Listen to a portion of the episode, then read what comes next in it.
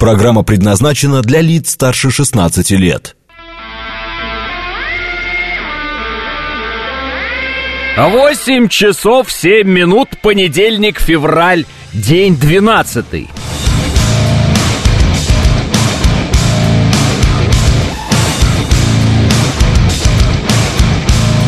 Это радио «Говорит Москва» в студии Алексей Гудошников. Здравствуйте всем.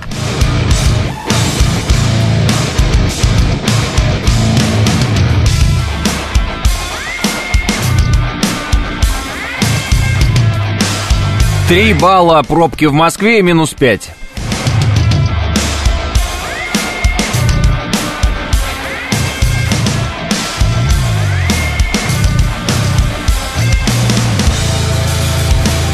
Алексей приветствует, пишет Вася Куролесов. Доброе утро, хорошего эфира, пишет Дягилев. Утро, пишет Жорик. Э, на Украине ищут таланты для Евровидения. Теперь, наверное, будут хелпни ту победу на конкурсе дадут, а потом передадут другим, пишет Денис. Но нет у них никакого слова по поводу победы. У них есть только перемога. Доброе утро, Алексей, пишет э, Ники. Э, ну, приветствую. Как уикенд, пишет Александр Первый. Да, как всегда. Хорошего понедельника. Ага. Доброе утро, хорошего эфира, пишет АМС. Доброе утро, Алексей. Вне работы вы обсуждаете политику или отдыхаете от этого? Этого, пишет Фоун. А, да просто, честно, даже я вот сейчас подумаю, дайте вам и скажу. М-м- ну, не со всеми, так скажу. Э, с кем есть такая привычка у нас обсуждать эти темы, я обсуждаю. Ну, далеко не со всеми. Э, доброе утро. Русская команда Team Spirit вчера одержала победу в Counter-Strike на командной Face 3.0. Поздравляю парней, пишет Бон Джови Джон. Ну, здорово. Светлее стало на улице с началом вашей передачи. Совпадение, пишет мастер? Не думаю.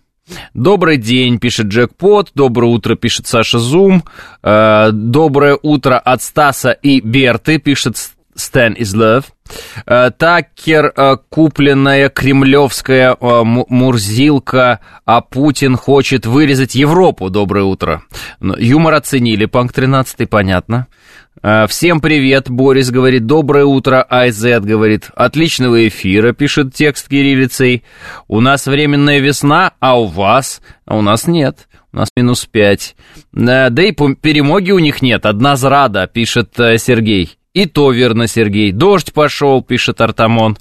«А чем сегодня завтракал? Вот такая рубрика. Чем сегодня завтракал? Драниками. Если так вот прямо ответить вам впрямую. Драниками. Нормально?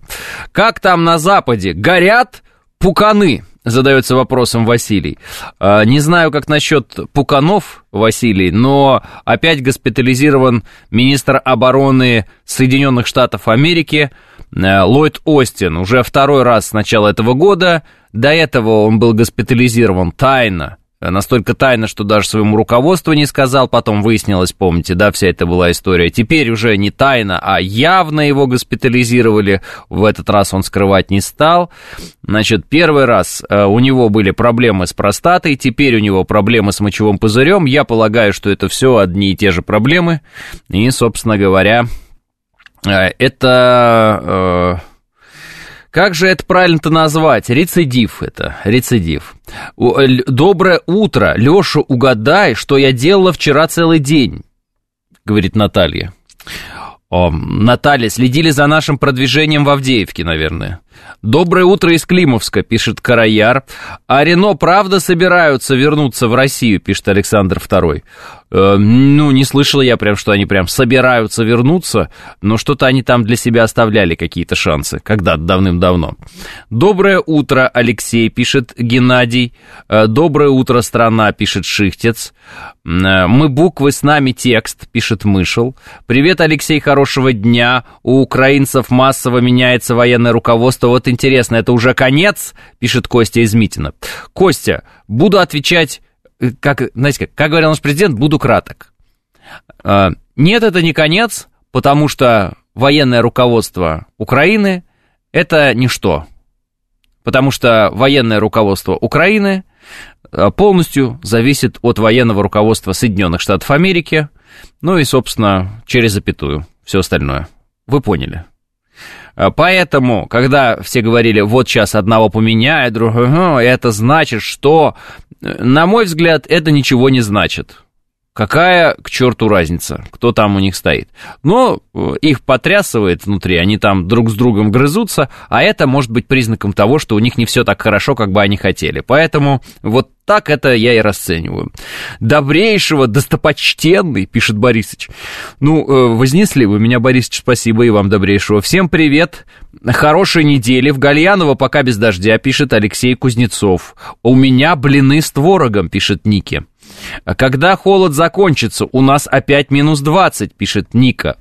Я так полагаю, что холод закончится тогда, когда начнется тепло. Обычно после холодного времени года наступает теплое время года, а после теплого обычно наступает холодное. То есть примерно такая последовательность, Ника, за ней следите.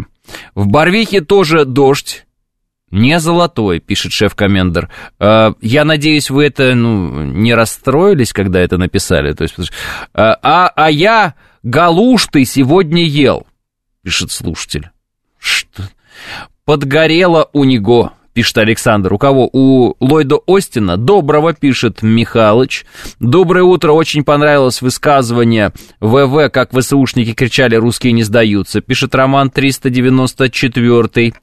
Да, это в интервью Такеру Карлсону. «Доброе утро», пишет Морозкин Валерий. «Экология в Штатах ни к черту», пишет Мышел.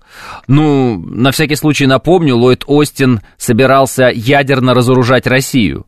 Ну, в смысле, он сказал, у России уж очень много ядерного оружия, пора бы ее э, разоружить. То есть у него там идея по поводу нас вообще была супер. Еще он говорил, мы такая мощная держава, Америка, что мы можем одновременно идти жвать жвачку, имея в виду, что они могут вести конфликт и на Украине, и на Ближнем Востоке. Э, вот как бывает, понимаете?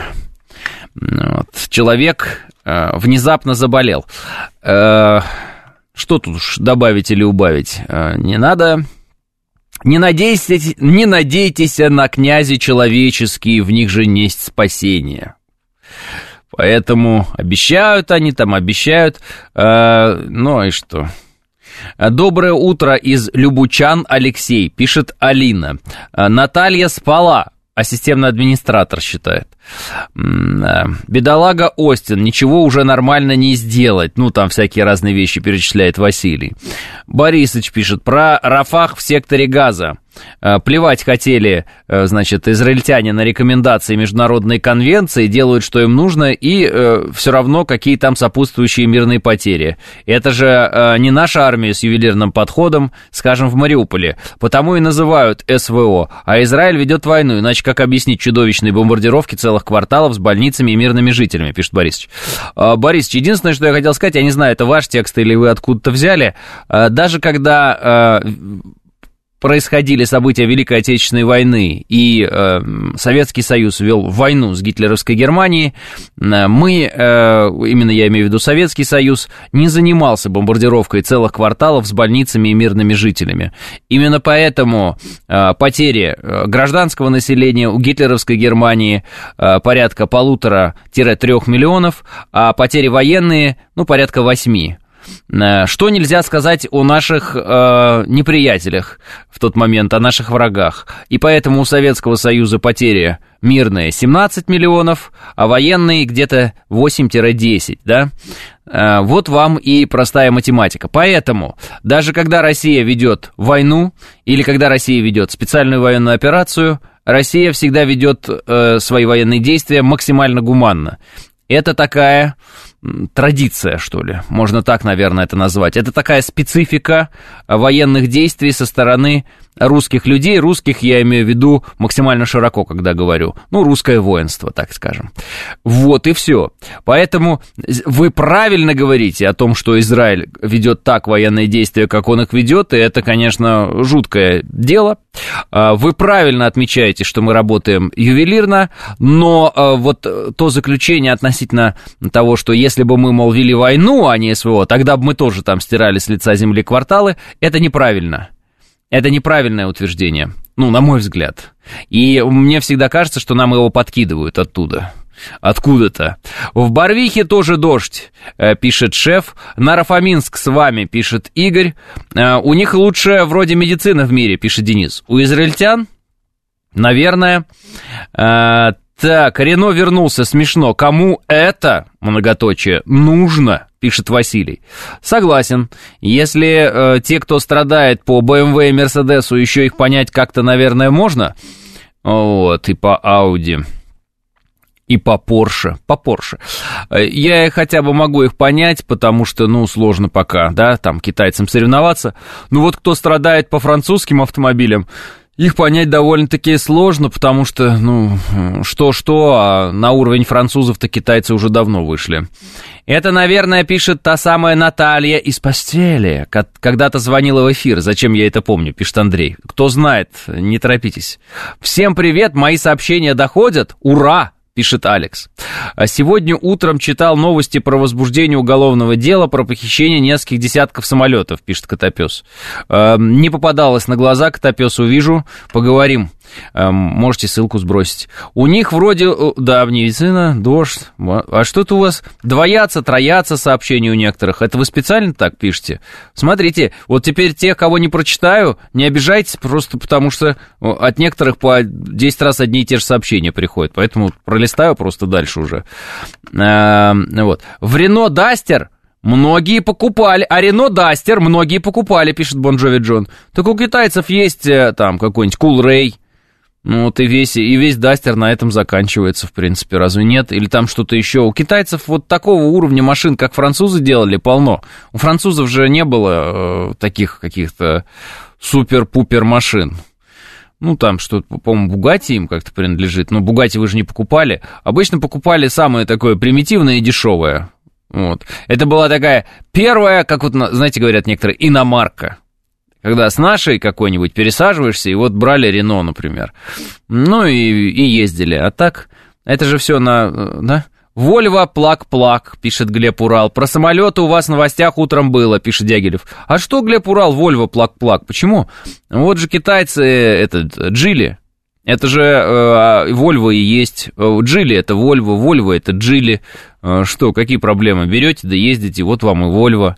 Разве нет? Ну, единственное, что, наверное, не так это все э, применим это слово, понтово, да, Вольво казалось понтовым, а Джили не кажется понтовым. Вот. Бугати итальянец, причем тут Франция. Да, подождите секундочку. Василий, специально для вас посмотрю. Вот. Может быть, мне память изменяет. Французская автомобилестроительная компания, специализирующая на выпуске легковых автомобилей. Все, вопрос закрыт э, по поводу итальянцев, Василий. Вы удивлены, у вас разрыв шаблона, вы идете думать много, вот смотреть в окно с напитком. Эх, Вася, Вася, пишет Андрей. Антураж дороже денег, пишет Александр. Короче, э, Тому, кому нужно Вольво, вон это, Джили купили и поехали, опять же. Там какие эти Джили есть? Тугела, Мажа, Мажара, Манжара. Все, вот тебе и Вольво. А какая разница? Я, честно говоря, разницы-то а, и не вижу. Я на Вольво катался, ну, такая машина, как бы. Не могу сказать, что она меня как-то удивила, понравилась. Ну, машина как машина. И на Джили тоже проехался, машина как машина. Вот. Это, в этом смысле, смотрите, когда какой-то китаец э, перелицовывается под э, э, москвич, я не помню, какой там, Жак, 5, Жак, какой-то Жак, стал москвичом. Вы все таки а, это китаец, это не настоящий москвич. Так а вот Джили это перелицованная Вольво.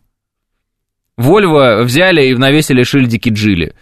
Ну, берите китайца и думайте, что у вас Вольво. Можете сорвать шильдики, наклеить туда Вольво и ездить на нем. Вот, ну и все. И весь, весь разговор. Поэтому конкретно те, кто ездил на Вольво, я, честно, совсем не понимаю, о чем их там, печали какие-то. Вот тебе Volvo. Они даже похожи, если честно, по дизайну. Ну, на мой вкус, так вот я смотрю на это. Вот Маджара и там какой-нибудь XC90. Ну, мне кажется, они похожи по дизайну. Ну, решетки разные. Ну, все. В каршеринге все машины одинаковые, независимо от бренда, пишет Ники. Да, грязные, вонючие, прокуренные, про... Э, ну ладно. Наконец-то иногентам запретят зарабатывать на рекламе в России, пишет Евгений. Я видел, что было заявление от э, господина Володина по этому поводу, что надо им э, всем иноагентам обрезать все возможности зарабатывать в России, то есть вообще срезать все. А, я удивлен, почему это не сделано до сих пор. знаете, есть такое выражение, когда это нужно сделать? Это нужно сделать вчера. Вот, вот, мне кажется, это уже нужно сделать вчера. Сколько можно-то? Поэтому поддерживаю и вперед. Э, адвокат Байдена говорит, что Байден в добром здравии, пишет Норм. Да, там очень смешно. Видео у меня есть э, в Телеграм. Телеграм называется Гудошников. Можете зайти, я просто прочитаю. Диалог журналистки и адвоката Байдена Боба Бауэра. Они говорят о проблемах с памятью у американского президента. Итак, журналистка говорит, президент в течение нескольких лет не смог э, вспомнить, когда умер его сын Бо. Только на прошлой неделе президент в своих публичных выступлениях перепутал лидеров Франции Германии и назвал Мексику, говоря о Египте. У президента есть проблемы с памятью? Отвечает адвокат Байдена э, Боб Бауэр. Нет. Все, а, конец диалога. А, в общем, я считаю, что этот адвокат не зря есть свой хлеб. Школа Пашаева жива, адвокатская. А, это действительно мастер. Ну, просто тебе приводят 100 примеров сразу, сходу, за последнюю неделю. И говорят, ну как? Говорит, не, все в порядке, это класс. Жак, не настоящий москвич, который не настоящий Рено, пишет 13-й. Ну, Джили, э, точнее, э, это не, да, Джили это Вольво. Все, поэтому, пожалуйста, и можно ездить. Э, про Собчак и НТВ уже говорили, пишет Максим. Э, нет, и не было такого плана, хотя Собчак э, хочет там судиться с НТВ, они сняли про нее какой-то там фильм, какая она плохая, э, использовали какие-то части ее плохих всех этих фильмов, которые она снимает сама. Она обиделась, что про нее рассказывают, про ее счета, и про эти, значит, ее плохие фильмы берут и используют без ее разрешения вот, чтобы снять фильм о том, какая она плохая. Будет судиться. Э, бесконечная, конечно, катавасия с этой Собчак, э, абсолютно какая-то неприкасаемая она. А в Китае полиция на крузаках ездит, пишет Игорь э, Маслов. Надо было назвать не Джили, а Больва. Больва это смешно, да, джекпот. А вас-то не настоящий, пишет Роман. Э, Ефремова освободят досрочно? Как думаете, пишет Василий. Ну, это, наверное, там какая-то специальная комиссия, суд решает. Э, ну, в принципе, я думаю, что могут освободить Ефремова досрочно. Если он себя хорошо вел, то почему нет? Могут, условно, досрочно освободить. Ну, во всяком случае, мне кажется, что уже все, кто, ну, как бы жаждал э, наказания, Ефремова, ну, увидели, что его наказали, наказали серьезно, он ну, сколько уже лет провел в тюрьме, и, может быть, э, уже жалились эти люди и все такое. Поэтому, может быть, может быть, и отпустят условно-досрочно. Ну вот, Ефремов бросил пить, а зачем он нам трезвый вообще нужен, пишет Мышел. А, а вот БМВ это опоряд, опоряд, пишет Герман. Ну, Герман, ну как сказать, я жду, когда китайцы купят БМВ, это будет светлый день моей жизни. Я очень хочу, чтобы они это сделали как можно скорее.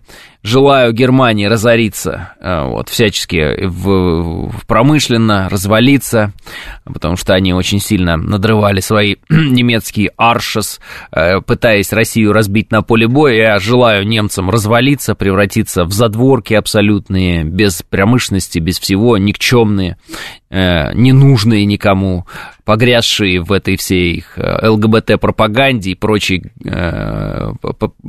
там, проституции в широком смысле этого слова. А вот чтобы немцы купили, о, это же китайцы купили бы BMW и начали бы таки там, как-то поменяли бы шильдик и поперло бы. Может быть, кстати, дизайн как-то поменяли, а то новые машины, я смотрю, BMW, господи, какая тошнота. Мне Евгений Лебедев присылает Джили Манжара и XC90 рядом. Но я говорю, они одинаковые, даже на вид они одинаковые. У них дизайн одинаковый, все одинаковое. Решетка чуть-чуть разная и значок разный висит. А так реш возьми, поменяй решетку, и кто узнает, что это Volvo. Так что я еще раз повторюсь, я не понимаю, кто печалится по Volvo. Есть Джили, можно брать, ездить. Volvo не надо. Про Аналену Бербук говорили, пишет Дягилев. Э, не говорили, но роскошно. Ее дедушка был нацистом, как выяснилось из документов. Вот. Э, очень сильно любил э, гитлеровскую Германию, сильно прославлял ее и все такое. Вот. Погиб где-то там до 9 мая 45 года, естественно. А, бабушка рассказывала много хорошее о дедушке, но а, никогда, никогда, никогда Анна Лена Бербак не знала, что ее а, дедушка был нацистом. Оказывается, она для себя это вот только сейчас открыла. Глава Министерства иностранных дел Германии не знала, что ее дед был нацистом. Ну тут, смотрите, какая история. Ну, прямо скажем. Это вранье? А, по многим причинам. Первое, э, это можно было узнать прямо у своей бабушки. Это первое. Второе, а, досье на людей такого уровня в любом случае существует, и они и сами наверняка знакомы со своим досье, они знают, с какими вещами им придется столкнуться, там пиарщики работают и так далее, да, с какими им придется столкнуться, и они должны быть готовы заранее дать какой-то ответ. Так что Анна Лена Берба, конечно же, знала, что ее дед был нацист, никаких сомнений в этом нет, вот, а, да и в кого там не ткни, кого не а, посмотри, обязательно есть какие-то там аргентинские и немецкие предки у некоторых. Поэтому э, ситуация очевидная, во-первых, и понятная. Ничего удивительного в ней нет. Никто и не сомневался, что они там все сплошь внуки нацистов. А это первое. Второе. Э, понятно, что они это скрывали. Понятно, что они это знали, второе. И третье, это понятно, что они это скрывали. Четвертое, когда это э, появилось, обнародовано стало, они сделали вид, что они этого не знали. Самое тупой из всех вариантов. По-хорошему, конечно, надо было бы сейчас отрекаться от этого деда и так далее, вот, но, видите, нет, просто, а я и не знала, а, ну ладно. Да там все внуки эсэсовцев, пишет Саша Эл. Когда-то мне попадался материал насчет европейской элиты и их э, предков разных. Там действительно очень много людей, у которых предки были в э, структурах разных гитлеровских. Кто-то и в СС был и так далее. Ну, то есть э, там замазанных очень и очень много. Этой грязью, этой всей коричневой краской, так скажем. Э, хватит Маджера пиарить, сейчас дилеры на них цены поднимут. Я хочу купить, пишет Сергей. А зачем же вы пишете, что хотите купить? Сейчас дилеры цены поднимут, хватит пиарить. Давайте будем говорить, что Маджара говно и не надо его покупать а сами потихонечку покупать, остатки забирать. Недолго осталось, в Германии запретили выпуск машин с ДВС на топливе, пишет Денис. Да, тоже роскошно. А, тогда их китайцы вообще разотрут. У немцев хотя бы есть вот этот вот опыт, да, и школа строительства двигателей э, внутреннего сгорания. Если они переходят на электро, кому они вообще тогда нужны? Со своим уже непонятным, неинтересным дизайном и так далее. Чем их особенность тогда будет? 8.30 новости.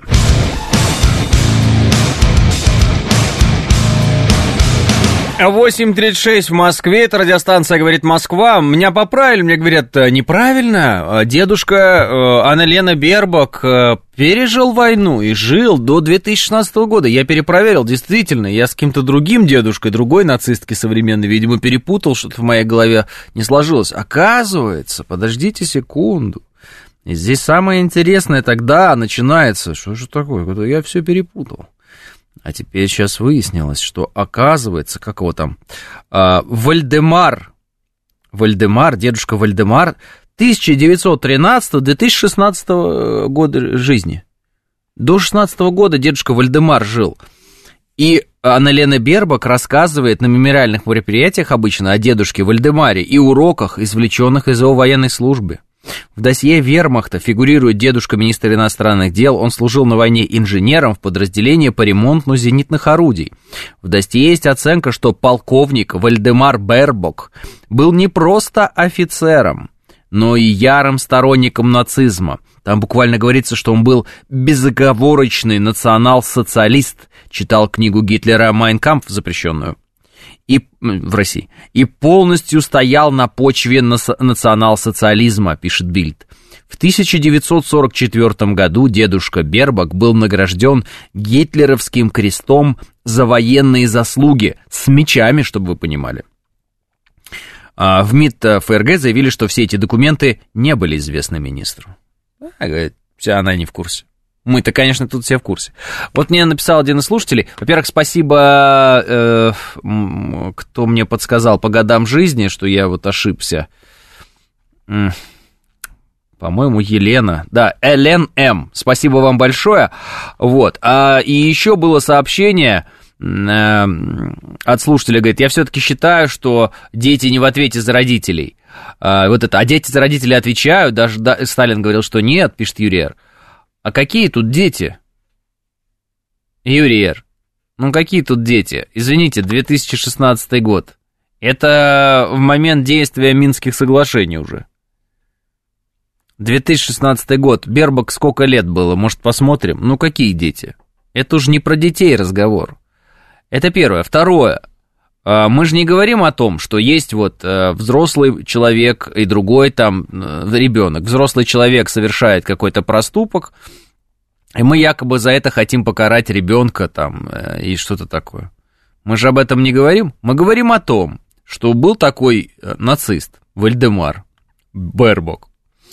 И он такой был ярый нацист и так сильно служил гитлеровской Германии, что аж там орден получил с мечами. Там еще крест какой-то он получил. Прям сильно награжден был. Вот какой он был ярый нацист.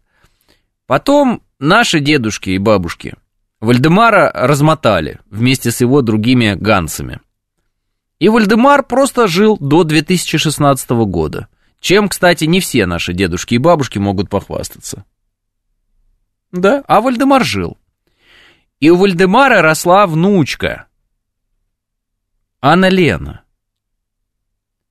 И Вальдемар, ну, наверное, какое-то отношение имел к ее воспитанию. И воспитывал он ее не как хороший человек, который потом, когда он ее воспитал, вдруг оступился, и мы говорим, какое отношение этот человек имеет к этому. А воспитывал он ее, будучи когда-то убежденным нацистом, и я так понимаю, что он своих убеждений-то не менял. И вот он ее воспитывал. И жил долго, до 2016 года. И, наверное, ей что-то говорил, наверное, ей что-то рассказывал. Она же на памятных мероприятиях говорит об уроках извлеченных. Так какие уроки они извлекли? Что он им там говорил? Что он ей нашептывал на ушко? А что, если он воспитывал реваншистку? Я так вот вопрос вам поставлю ребром. Что, если она реваншист? Реально. Что, если ее нацистский дед Вальдемар воспитывал ее именно в этом ключе? Что если э, уроки, о которых она говорит, они касаются не того, что нельзя э, там идти на Россию войной, а что лучше надо утеплиться, одежда должна быть хорошей, снабжение должно быть лучше, вот, Блицкрик не самый лучший вариант, вот. Россию надо о, уничтожать не таким образом, как это хотел э, там в, Гитлер когда-то, его вождь, да, а там по-другому, вот, и все. Что если там такие были семейные разговоры, о которых мы просто не знаем и не узнаем никогда?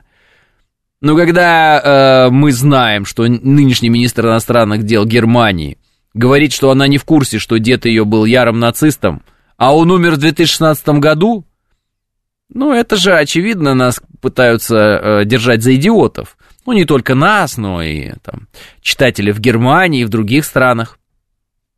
Правильно?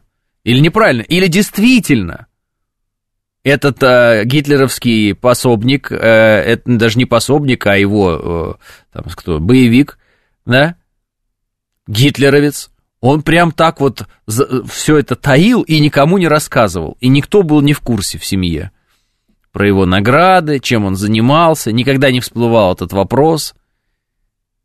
М? Не надо самому идти на Россию, а найти полезных идиотов, пишет Андрей. Да, может, он советовал, говорит, слушай, я извлек урок. Урок такой, не надо идти на Россию, надо стравить э, на Россию внутри себя. Вот, вот Украина, хорошо, вот, вот, вот, хорошо, хорошо. Анна Лена, хорошо, пускай сами русские фахюют между, между собой. Может быть, так было? Очень, очень хорошо. Пусть воюют между собой. Дайте им панцерфаусты, панцерфаусты скорее, скорее. Никогда, никогда не выполняйте Минских соглашений.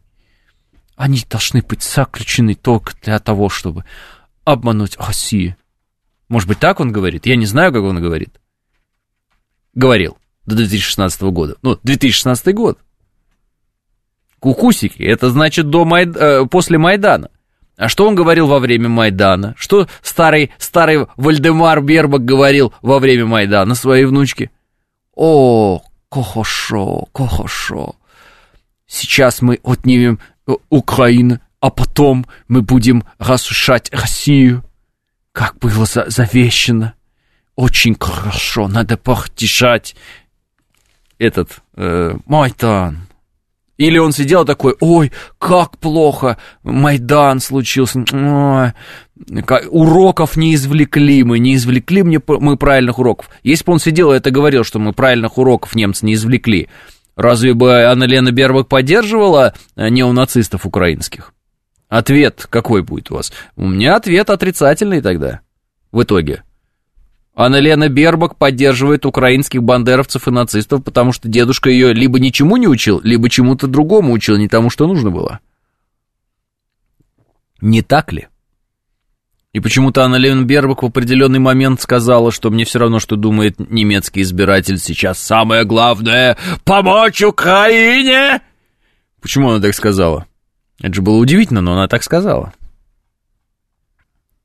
Сейчас мы завоюем Россию и видим, будем пить Жигулевское, пишет Василий. Надо у э, самоходного деда спросить, наверняка он с ним по сей день общается, пишет Дровик Сергеевич. Ну да, он же медиум. Э, ну нет, не может такого быть. Наверняка он осознал весь ужас нацизма и развернулся на 360 градусов в своих суждениях. Василий, смешно. Про 360 градусов, если кто не знает, это Анна Левенбербак говорила, что нужно России, по-моему, если я не ошибаюсь, развернуться на 360 градусов. На что и ответили очень хорошо, мы так и сделали. На 360 это круг просто. Это просто круг. Она имела в виду, наверное, 180, но поскольку тупая, вот, внучка нациста, она не смогла сформулировать свои мысли так, как нужно. А, а что, сейчас Анна Лена делает какие-то шаги, направленные на очищение рода, пишет Роман. Не совсем понял, какого рода, Роман. А, а это и есть стиль их дискуссии, игнорирование фактов, и это другое. Да-да-да-да-да, это другое, это лучшая формулировка. Это не Анна Лена в Евротуре маршировала с усиками, пишет Ягор. Ой, давно я не видел этот фильм, э, вот, поэтому не могу вспомнить. Вот. Дед э, не определился, Анна или Лена, а вы про Блицкрик, пишет Мышел. Казашонок, давай домой, пишет мне некий ВВ. Ну, ВВ, я, конечно, русский, но я понял намек. Типа родился в Казахстане и давай домой. А, наверное, э, на горшке прыгал старый фашист, когда украинских фашисток по телеку видел. Пишет Василиус. А, с Гунькой, небось, друзья в Фейсбуке. М-м, кстати, да. Наши же документы отправили в Канаду. Говорит, выдавайте этого Гуньку свою. Гунька, Гунько, Гунько, Хунько, э, Хунка. Как только его не называют. Ну, нацист тоже.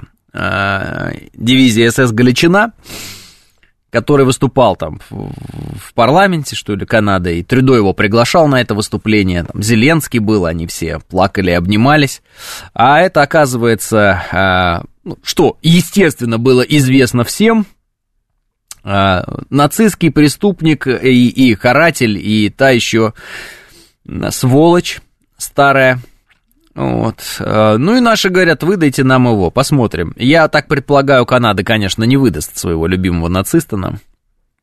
Но это тоже лишний раз подтверждает э, тезисы о том, кто сегодня в Канаде у власти.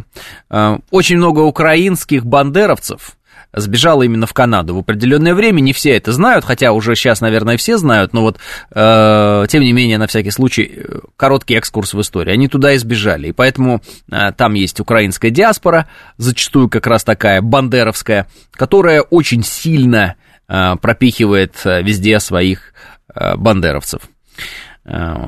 Э, а, про Казашонка не на статью ли наговорили, пишет Юрий? Не знаю, не знаю. Некий ВВ пишет. Что он хотел, сложно сказать. Трюдо смешно отмазывался от вопроса по Гуньку, прозвучавшего в интервью первого, пишет э, Виталий.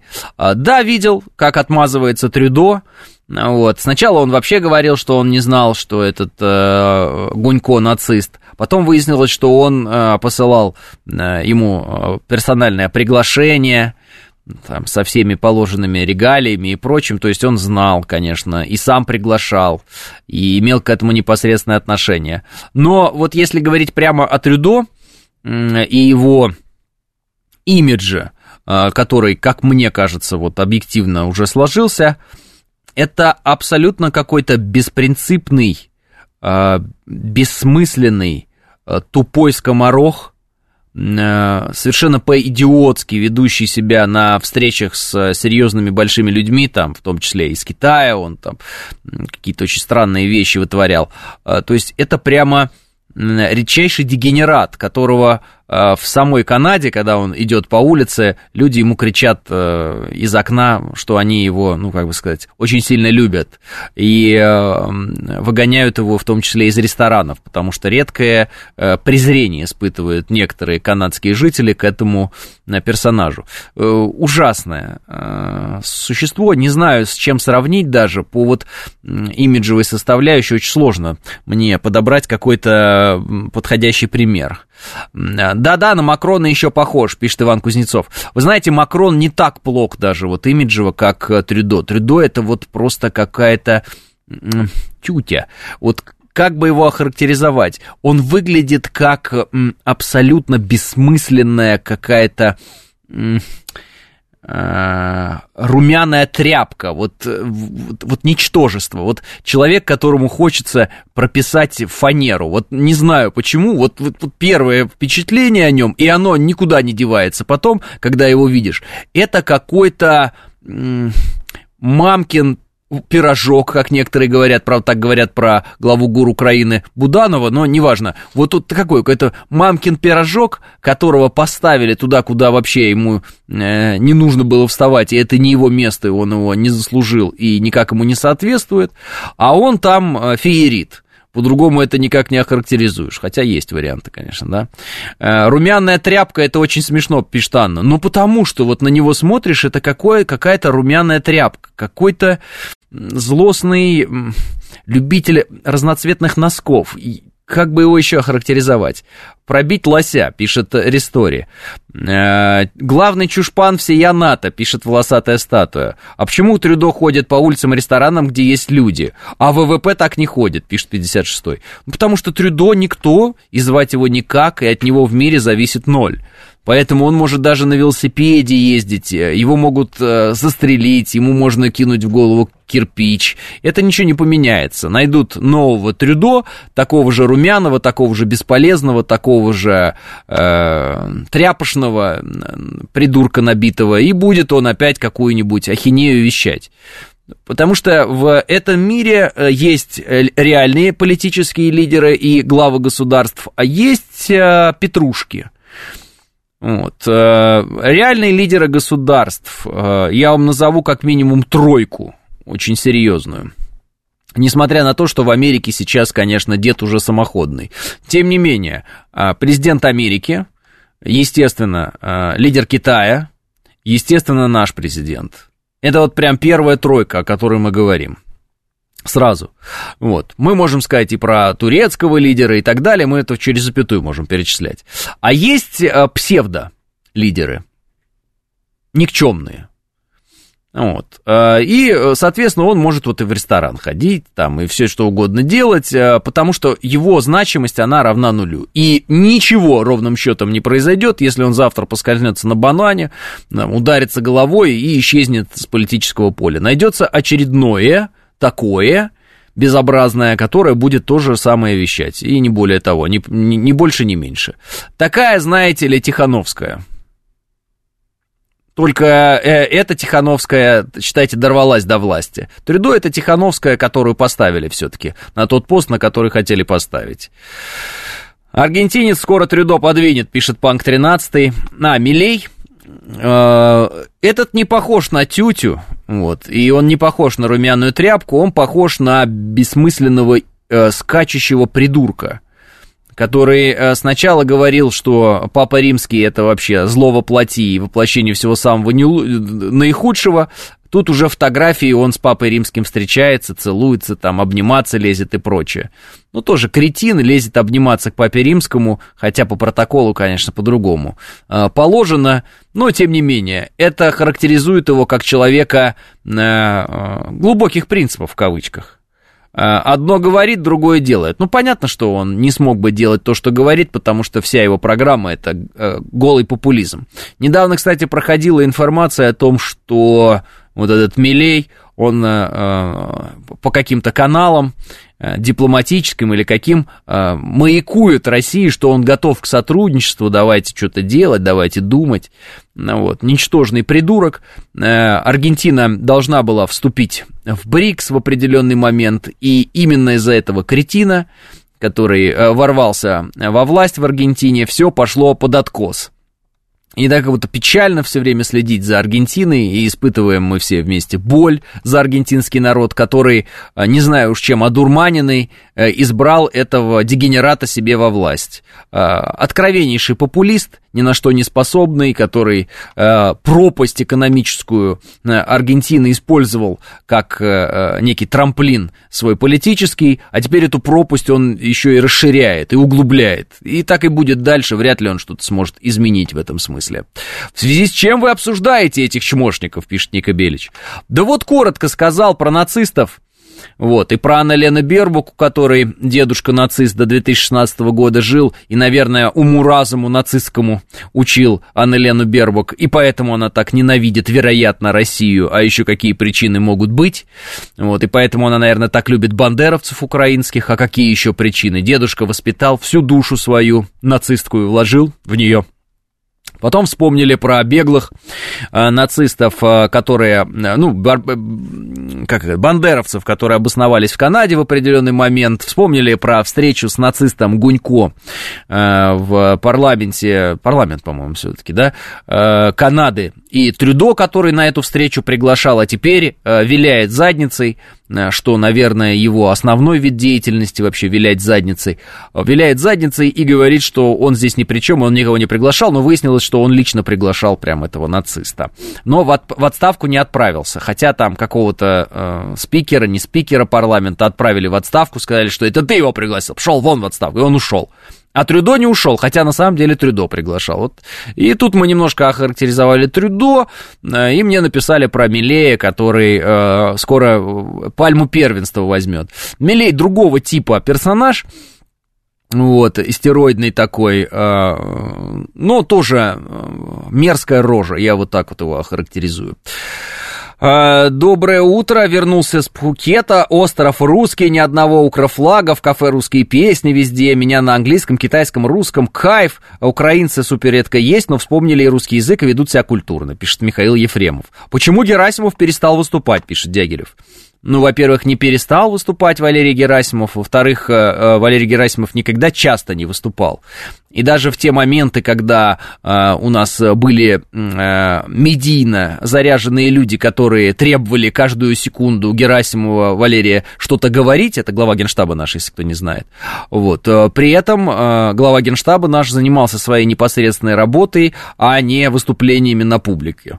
Вот, собственно, э, за что, я так понимаю, вот, э, за что еще он и ценен дополнительно руководству, потому что человек занимается своей работой, и это не блогер, это глава генштаба, и у него есть задачи, которые он выполняет. Поэтому все те люди, которые жаждут постоянно интервью каких-то, каких-то резких заявлений, Э, все заявления, которые делает наш, наш генштаб, вы можете видеть на поле боя. Вот это самый главный язык, на котором умеет разговаривать наш генштаб и наши вооруженные силы. Вот э, я э, вижу новости по Авдеевке, естественно, не буду в эфире говорить там, на какой улице кто стоит и как куда продвинулся. Считаю все-таки это дело вредным и неправильным, хотя есть многие, кто считают это правильным и нужным делом. Я пообщавшись с людьми, которые разбираются в этом вопросе, на мой взгляд, во всяком случае, разбираются в этом вопросе, э, при, пришел к выводу, что не надо говорить, где на какой улице кто продвигается, но э, я могу так сказать, исходя из тех данных, которые мы получаем из открытых источников и из разных других источников, мы имеем э, успехи на этом направлении. И я так понимаю, что успехи эти укрепляются с каждым днем, и это очень хорошо. И вот э, э, когда я именно говорю, когда, ни, ни в коем случае не если, а именно когда Авдеевка будет освобождена, э, это будет еще, од, еще один хороший весомый аргумент, э, э, которым можно будет пользоваться в разных спорах и разговорах и, и прочее, там через запятую. И это и есть основной вот язык, да, язык боевых действий, которым свою позицию выражает в том числе и э, Генштаб Министерства обороны Российской Федерации. А кто хочет э, красивых интервью, так это не к военнослужащим надо, это к э, блогерам, журналистам, писателям, вот тем людям, у которых основная задача, самое главное, это говорить, говорить, говорить, красиво говорить, писать красиво, красиво выступать на камеру, политики этим могут заниматься. Все. А у военных задача воевать и побеждать, самое главное. Вот. В конечном счете весь переполох э, в украинских вооруженных силах, на все эти их перестановки, весь этот их конкретный кипиш – он же не от хорошей жизни у них, правильно? А им нехорошую жизнь кто организовал? Если так уж откровенно.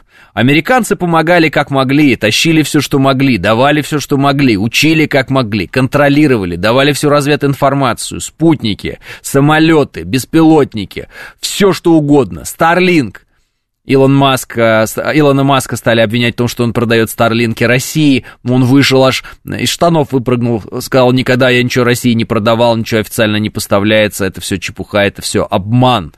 Вот, знаете, на всякий случай, Илон Маск нам не друг, как бы это некоторым не казалось. Умный, хитрый, вот, оппонент, но не друг. Так вот, все работали на них, и провал. А почему у них провал? Не бывает же такого, что мы ничего не можем, а у них провал, хотя у них все было.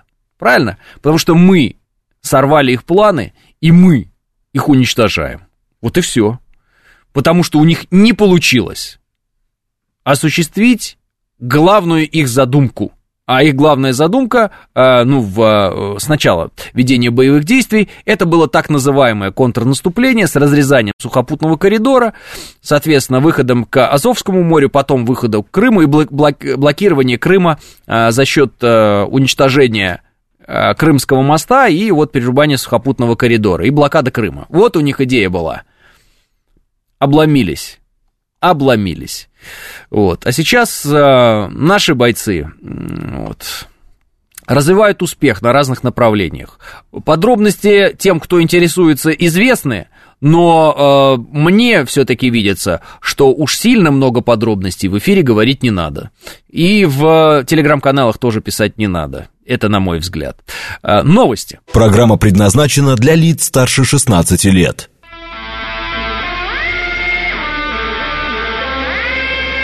9 часов 5 минут, понедельник, февраль, день 12.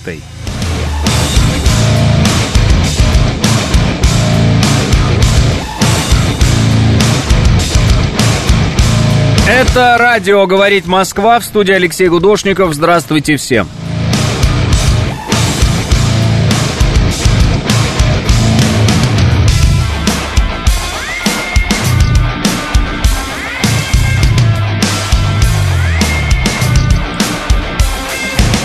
Полковник Маск все делает правильно, пишет Грик. Держит линию центра. Он единственный, кто спасет мир от глобальной войны. Он же самый богатый в мире. Ему надо тратить свои, э, свои триллионы. А, не наоборот, триллион свои сберечь, так что он самый сильный гарант мира. Плюс он следующий президент США, хоть он родом из ЮАР. Деньги могут...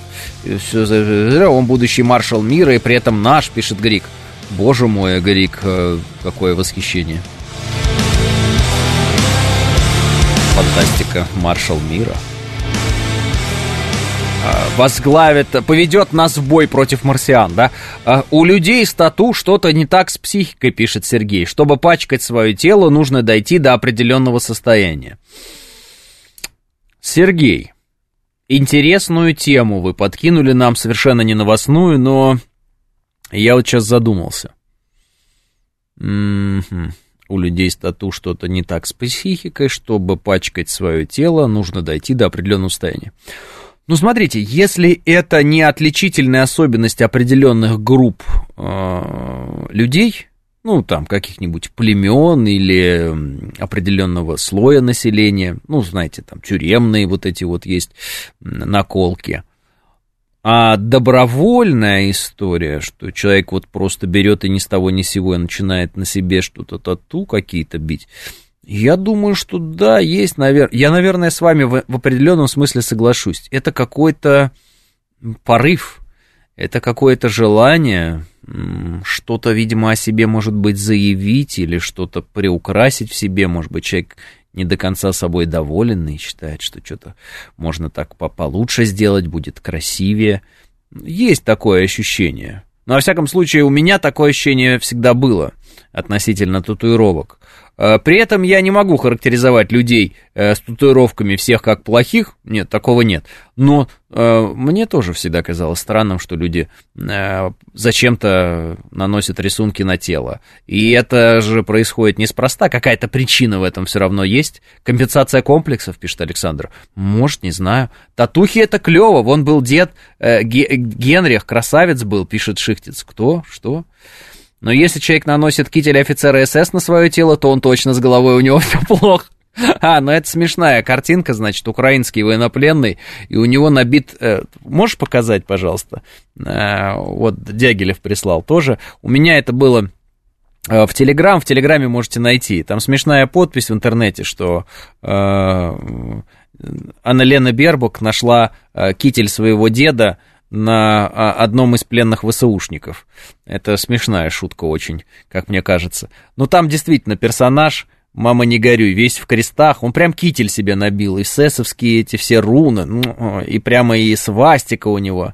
Ну, роскошно. Это долгая работа, слушайте, это же вот сколько он потратил времени на то, чтобы мы это все набивали. Ну вот. Так что это, конечно, он сильно старался. Ну и тот, кто работал над этим. Uh, у Николая были татухи, пишет XMR. Вы имеете в виду Николая II, я так понимаю. У него была татуировка, если я не ошибаюсь, дракона, и сделал он ее во время визита в Японию. Да? А, вот, сочнейший фрукт, пишет Андрей Володяев. Смотришь на тату... Э, татуированную сама овца, а волчицу себе набила, пишет Котопес. В, дур... в дурке хорошие татуировщики, пишет Андрей. Ну, некоторые трусы набивают. А, а этот вот, пишет Панк 13, на флоте у нас все набивали в память о службе, пишет Дмитрий. Ну да, что-то такое там на большом пальце, я знаю, там вот кто в ВДВ служил, любит тоже там э, такие вещи делать. Ну тоже не все далеко это делали. Но есть, я говорю, специфика групп. То есть когда есть какая-то специфика, принадлежность человека к той или иной группе, я это как-то более-менее еще понимаю. А когда речь идет о э, просто желание нанести на себя какой-то рисунок зачем-то, я, честно говоря, не понимаю, с чем это связано. Наверное, это связано с некой подростковостью, наверное, это связано с желанием казаться кем-то, Э, кем ты никогда не был. И я думаю, что, может быть, некоторые, э, вот кто много татуировок себе наносит на руки, там, на шею и так далее, там, молодые люди, они, наверное, хотят казаться более такими агрессивными, да, э, ну, выглядеть как-то так вот, чтобы пугающее для некоторых, да, потому что в этом же есть что-то, какие-то татуировки на руках, мало ли, какой-то человек, наверное, там, вот что-то, что-то он может представлять какую-то угрозу, ну и прочее. Может быть так. С девочками вообще непонятно, зачем они это делают. Э, ну, то есть вообще загадка. Тоже, наверное, хотят казаться какими-то э, крутыми, оторвами. Как это еще охарактеризовать? Вот это вот «мама, папа, вы плывете по течению», вот, а я буду бить себе татуировки. Был в США, там прям много пожилых людей с тату, пишет Белкин. Да у нас, посмотрите на молодежь сейчас, э, у нас скоро тоже будет очень много пожилых людей с тату. А, был, э, так, бывают группы неагрессивные, Саша э, плюс Вика равно любовь, пишет Евгений. Люди, которые начали украшать себя, в кавычках, почти никогда не останавливаются, пишет Светлана. Э, ну, в племена это есть боевой устрашающий раскрас, а трюдо тюбик, пишет Глеб Урал.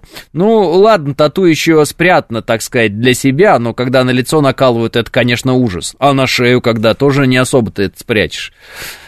Вот. Да и опять же вот этот тату для себя. Вот вам не кажется, что из всех вариантов татуировок, самое глупое это для себя. Ну, то есть татуировка, она же наносится для чего? Для того, чтобы ее как раз видели.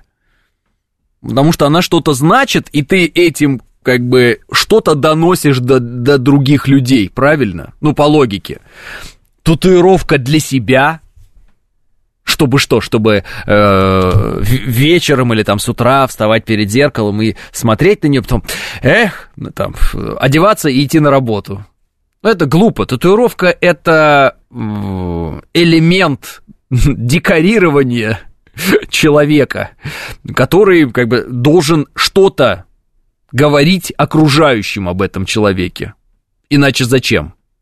То есть человек, например, не может выдержать э, чувств, которые его переполняют, там у него кто-нибудь родился, там сын, дочь, и он там имя и дату, и вот ходит с ней. Он же, что сам-то он дату и имя не забудет, правильно? Ему же это не... Это он делает, чтобы другие видели его отношения своим детям, как он их любит. Посмотрите, я вот здесь вот на руке себе набил, вот это вот все, чтобы, э, вот, чтобы всегда это со мной было. Допустим, или там лицо любимой женщины. Ну, как бы, он что, перестанет ее любить, или он ее, ну что, если этой татуировки не будет, он ее набивает, чтобы мы все видели, что у него есть любимая женщина, вот она эта татуировка. Или, например, значки, которые означают, что человек где-то служил. Почему он это делает? Чтобы мы знали, сидя с этим человеком, например, там, не знаю, где-то в баре, э, мы видим у него эту татуировку, ага, человек непростой, человек э, служил, и, скорее всего, в каких-то таких, ну, как бы, элитных войсках, да, обычно кто не в элитных, он этим не занимается, да, что-то там э, себе не набивает, а здесь как бы, ага, это какой-то человек, который может э, бумагой, бумагой всех перебить в этом, в этом баре, с ним надо быть поосторожнее, он опасный человек. Ну, зачем еще нужны татуировки? Сообщить другому человеку что-то о себе. Это метод коммуникации на самом деле. Поэтому татуировка для себя, чтобы что? Ты что-то не знаешь о себе, хочешь что-то вспомнить, ты, тебя, ты забываешь. Ты как в фильме какой-то там вспомни, или как этот фильм назывался. Вот, бьешь на себе татуировки, чтобы не забыть, где ты был, что ты, потому что ты просыпаешься и ничего не помнишь. Это странно. Набил татух по молодости, теперь буду сводить себя этот бред, пишет Нюксалай. Да, знаю и такие истории. У меня товарищ один набил себе татуху, это смотра. Знаете, вот это вот где, ну, э, МГУ, имени Ломоносова. И вот, э, как, ну, такой значок, если кто видел, он себе в определенный момент набил, потом сводил. Э, и, и я помню, он сводил, говорит, какой же я был идиот, зачем я это вообще сделал, ну что это за бредятина такая. Некоторые товарищи, наоборот, мои, ушли в татуировки полностью, там просто и один рукав, второй рукав, по телу пошло, все. Я не могу сказать, что это не круто выглядит, это вообще круто выглядит, я вам так скажу. Такой думаешь, ну, особенно если человека вообще не знаешь, думаешь, какой-то вообще опасный тип, ну его. Ну, правда, это выглядит агрессивно и круто, как бы вопросов нет. Но это, конечно, э, может быть от как раз желания быть поагрессивнее и покруче. Вот. А зачастую очень крутые и невероятно агрессивные и могущественные люди, они никому не сообщают о своем могуществе, крутизне и агрессии. Они, наоборот, выглядят э, максимально миролюбиво, спокойно, культурно, хорошо. А почему? Потому что э, скрытая угроза, она намного более, так сказать, эффективная, чем крик о том, что ты кому-то угрожаешь. А по сути, татуировка это же ты кричишь кому-то в лицо. Правильно? Ну, то есть ты появляешься где-то, и на тебе какие-то татуировки, и ты кричишь кому-то в лицо, смотри, я, я опасен там, да, или я очень люблю своих детей, правильно? Или я обожаю машину вот такую-то. Ты кричишь, ты сообщаешь миру. Даже если мир не хотел этого узнать, даже если к тебе никто не подходил и не спрашивал, человек все равно скользнул взглядом и увидел там, что у тебя есть любимая женщина. А, у него есть любимая женщина. Я даже не знаю, кто он, я не знаю его имени, мимо прошел человек. Но у него там какие-то есть вечные. То есть ты кричишь этому миру, пытаешься достучаться до него, сообщить ему что-то. А, ну вот это желание сообщить миру что-то, ну, как мне кажется, оно как бы странное, потому что мне вот, например, ничего не хочется сообщить этому миру, абсолютно, как будто я не знаю, что я могу такого сообщить, особенно о себе, что было бы очень сильно важно, вот, откровенно говоря. А, лого Джили на груди, пишет Александр. Да, и рвать все время на себе, когда идет спор, что китайские машины, они, ну, значит, плохие, рвать на себе рубаху, и там лого Джили на груди, и типа, иди сюда!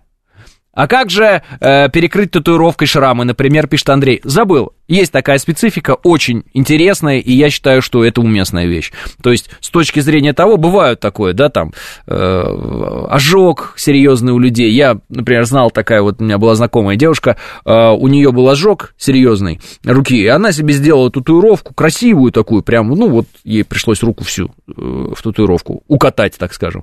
Ну, да, я понимаю, э, э эстетика, не хочется шрам, хочется, чтобы это выглядело как-то э, более эстетично. То есть, само по себе изначально тело выглядит прекрасно, да, но если там какой-то шрам, еще что-то бывает такое, и люди это закрывают, э, лучше, конечно, выглядит рисунок чем шрам сам. Это правда, это факт, как бы, ну, да, такое зачастую бывает. И тут как бы ясна, ясна мотивация, ясна причина, и все понятно. И я не думаю, что человек этот хочет всему миру что-то прокричать. Он хочет просто, ну, так сказать, эм, эстетики добавить в том смысле, потому что, ну, есть какое-то вот поражение там кожных покровов и что-то такое. У меня сестра Шрам, э, шрам на э, животе забила розы, все цветное, красиво, пишет Антипаша. Ладно бы еще четкость, цветопередача, а так действительно грязь грязью, пишет Смит. Э, э, для настроения яркая картинка на попе, пишет Маргарита. Это вообще не совсем понятно, чье настроение таким образом создается, Маргарита. Э, у меня две руки забиты Дягилев. Дягилев, а зачем? Вот э, Э, может, вы ответите. Я хотел... Вот интересная, оказывается, тема какая пошла. Вот ничего страшного, что мы не по политике. Интересная тема. Мне нравится уж. Я хотел сделать татуировку еще с подросткового возраста, но решился на первую к 36 годам, пишет Дробик. Татуировки бывают разные. Некоторые слова из трех букв набивают или рецепт доширака из китайских иероглифов. К всему нужно подходить с головой, и желательно, чтобы в голове мозги были. Дробик, а зачем? Зачем вот вы к 36 годам решили все-таки сделать какую-то татуировку? Типа, она для чего? Ну вот она для чего? Как, как по мне, э, татуировка — это послание миру. То есть ты вот ходишь, и ты вот какой-то посыл от тебя исходит. Как какая-нибудь необычная стрижка, необычный цвет волос, необычная одежда, какая-то вот, какая-то экстра, да? Это такое послание миру. Ты хочешь привлечь к себе внимание, и ты хочешь что-то сообщить. Обязательно. На те же самые какие-то вот там а, парни носят какие-то сережки, пирсинг какой-то девушки делают себе и так далее. Это же тоже, это ты о чем-то сообщаешь, правильно? Это ты как-то коммуницируешь, ты как-то показываешь что-то, а, что каждый по-своему, конечно, считывает. Но в целом это коммуникация, правильно? Коммуникация. Причем коммуникация такая, ну, скажем, во-первых, невербальная, естественно, а во-вторых, она... Э, вот ты вот и не просил человека с тобой коммуницировать, э, а, а он уже с тобой коммуницирует, только своим внешним видом, сразу. Потому что здесь есть вызов какой-то. То есть в человеке, когда ничего на нем нет, никакого вызова нет. Ну, человек и человек прекрасно. А когда у него там что-то экстра, да, то ага, он не просто так. Это не просто, это он что-то хочет к себе внимание привлечь. А что он хочет к себе внимание привлечь? А что ему надо? Э, вот я тот случай, который для себя. На удачу, пишет Бонза. О, интересно. На удачу. Прикол. Не думал об этом. ГСВГ уже нет, а у меня осталось, пишет Сергей. Есть и пятая сторона татушек. Э, онкозаболевания, инфекции помимо психических расстройств, пишет Халдей. А, вы имеете в виду, может привести к, к этому? Я в 42 делал крупную на предплечье, ну, очень хотел, пишет Алексей. Ну, так а зачем вы хотели? Ну, то есть, цель-то какая? Просто вот хотел, я хочу себе татуировку, чтобы она что? Вот, ну, как бы, что? На предплечье, тем более, как бы, заметная тема. Вот именно, круто и необычно, это как автомобиль. Есть много автомобилей, но Вранглер это сила, пишет Шихтец. Ага, то есть выделится. То есть выделиться. То есть без татуировки вроде бы я обычный человек, а с татуировкой я уже выделился. Я необычный, модифицированный, да? Тюнинг произошел. Ну, тогда скажите мне, чем это отличается, например, от тюнинга, которые делают себе женщины с лицом? Ну, там вот эти губы, вот эти губы, вот эти вот там что они там еще, скулы делают себе, и потому такие вот разговаривают, вот эти вот лбы, которые у них никак, э, мимики нет никакой. И они, э, э, вы обратили внимание, все начинают выглядеть в определенный момент одинаково. Ну, в какой-то момент мы все видим э, с длинными прямыми волосами брюнетку с губами надутыми. Ну, это стандарт такой. Вот, ну, вы, наверное, обращали на это внимание. Все похожи они. А с татуировками не так? Ну, то есть, когда ни у кого нет татуировок, и вдруг появляется человек в обществе, у которого просто татуировки, руки, все, ты думаешь, о, ничего себе, ты первый раз его увидел. Второй раз ты увидел такого человека, третий раз ты увидел такого же человека. А потом ты идешь, и каждый второй такой человек. Уже не выделяется. Ну, просто все стали татуированными. И все. Ну, присматриваться к каждой татуировке ты не будешь. Уже и вызова в этом никакого нет. Уже и индивидуальности в этом никакой нет. Каждый подросток себе что-то набил, ходит. М? Ну вот представьте себе, человек с дредами сейчас. Вот мы видим человека с дредами. Это необычно, да? Вот редко встретить человека с дредами вот так на улице. А представьте, все бы у нас вот традиционно носили бы дреды. Человек лысый выглядел бы. Интересно. Необычно, это был бы вызов. Сегодня, как мне кажется, татуировки уже даже и вызова в себе никакого не несут. Тогда вообще в чем их смысл? Сделать вас красивее не получается, вроде бы мы выяснили, что это для другого. Ну, тогда это уже какие-то должны быть совершенно мистические вещи, по типу «ну, удачу», «на удачу» или там еще что-то. Ну, либо, либо закрыть шрам. Логика абсолютно жесткая и понятная. Либо отнесение себя к какой-то социальной группе. Там, там-то служил, или там состою в таком-то племени, или там-то отбывал наказание. Ну, то есть это система коммуникации абсолютная. То есть у тебя там какой-то перстень на руке, этот перстень значит то-то, человек, который знает этот перстень, он его видит, он делает какие-то выводы, исходя из этого. Там ты обязан по некому кодексу внутреннему какому-то это сделать. Допустим, какие-то звезды где-то, что-то еще. Внутренняя там тема к которой мы отношения не имеем. Будете смеяться, но дреды опять входят в моду, и у них уже есть даже свои сообщества и сходки, такой кружок по интересам, Финист говорит. Губастый и скульный рестайлинг – это сила. После голой вечеринки не поняла, где там Ивлеева, которую в Орле и Решке видела, пишет Попова Наталья. Тату э -э, – это дан, дань моде, женщины, губы, брови и так далее. А так, понты. В США я очень удивился, что у многих тату, пишет Дэн Дэн. Леопардовая майка, красные мокасины и рукава с черепами, чтобы слиться с окружающими в этой вашей Москве, пишет Александр. Э, впервые увидел дреды у Децла. Было необычно, пишет Андрей Шнайдер. Да, но это в то время было необычно.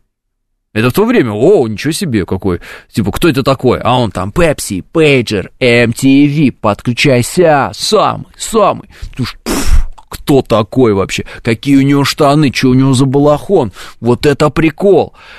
Или когда кто-то увидел там, э, там же на MTV какие-нибудь косички экзибита, которые вот так вот заплетены. Ну, о, мне надо такие косички, мне надо такие косички, я тоже хочу такие сделать. Как они это делают, эти афроамериканские парни? Как у них это получается? Почему у нас никто не заплетает такие косички? Я буду с ними гонять. Ну, у нас их научились плести лет через 30, а, вот, и кто-то даже это делал, афро там что-то, ну, уже это непонятно зачем делать, потому что уже как бы, и, и, уже даже экзибит так не ходит, ну, что уж тут говорить. Сейчас уже без тату необычный человек, а, что он хочет сказать отсутствием тату, пишет Панк 13. Правильно, Панк 13. То есть сегодня норма стала а, чем-то выдающимся. Представьте себе человека, который ходит э, в хорошей рубашке, в хорошем костюме, с хорошим галстуком, э, с нормальной стрижкой, без всяких татуировок. Представьте себе его. Это какой-то вызов. Вот представьте себе человека на улице. Ну, сейчас э, холодно, грязно, понятно, не, не подойдет. Но представьте себе человека, который идет, э, ну, потеплее будет и чисто будет. В элегантном хорошем костюме, в хорошей обуви, классической, хороший костюм, хорошая рубашка – а, возможно, платочек в кармане вот так вот у него. Какие-нибудь красивые, хорошие очки. С тростью еще. И какой-нибудь набалдашник, типа пудель, я не знаю. А, костюм какой-то серый, допустим, да? Ну, пусть, пусть будет костюм не э, черный, не синий такой, а серый, серый. Как вам? Что-то в, это, что-то в этом есть. А, допустим, это троечка серая троечка. Естественно, троечка с галстучком. Потому что как это вообще носить тройку без галстука? Это же вообще, это, это какая-то ахинея абсолютная. Кто так делает? Зачем это делать? Это же, что за э, деревня стайл? Что за любовь и голуби? Если тройку носить без галстука, то тогда только с резиновыми сапогами, я считаю. Вот это единственный вариант ношения тройки без галстука. С резиновыми сапогами. Тогда все сочетается. И кепка. В цилиндре, пишет Михалыч. Ну, Михал, в цилиндре это вообще... Бабочка э, можно носить с рубашкой, пишет мастер. Если появитесь в бабочке, вы даже в, там, где все в костюмах и галстуках, если галстук бабочка, то это просто вообще какой-то вызов всему. Скандал! Скандал! Человек оделся нормально, выглядит нормально. Это скандал. Я в косоворотке хожу, на меня люди тоже иногда смотрят, как не на, так, э, ну, на, на не такого, пишет Финис. Ну, косоворотка это, безусловно, вызов. Косоворотка э, воспринимается, я думаю, примерно на уровне, как вот э, вышиванка. У нас тоже есть вышиванки, и косоворотка может быть с вышивкой. Как вы понимаете, вышиванка Украине не принадлежит. Вообще у славян вышиванок полно у всех. Вот, Украина в какой-то момент решила, что только у них вышиванки. Ну, это им свойственно. А люди Черное море вырыли, понимаете, пирамиды построили египетские. Естественно, поэтому и вышиванка только у них, как они считают. А вот косоворотка истинно русская рубашка. Вот, удивительное дело. А косоворотка нас отличает от всех славян. Обратите на это внимание. Поэтому, если кто-то ходит в косовороточке, то это просто вообще топ, я считаю. Такой молодец.